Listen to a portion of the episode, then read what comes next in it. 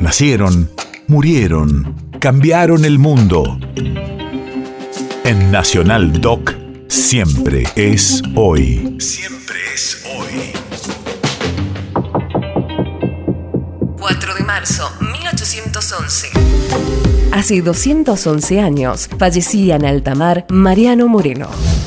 Radio de la memoria. Activo defensor de los derechos indígenas, autor del plan de operaciones, traductor del contrato social, vivió apenas 33 años, actuó públicamente solo 7 meses y brilló en la historia americana como pocos otros. Es decir, la revolución prácticamente es derrotada y se recupera con la presencia de San Martín y en, la revolución del 8 de octubre de 1812, cuando se inicia el segundo triunvirato la Asamblea del año 13 y aparece San Martín como el continuador de Moreno en Cuyo.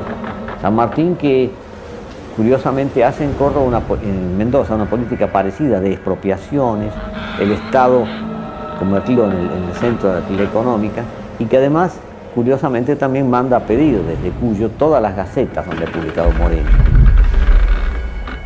Yo creo que Moreno hoy, eh, bien estudiado y me parece que, digamos, reivindicado en su audacia, ¿no es cierto? Eh, puede ser uno de los tantas formas de empezar a comprender la historia argentina.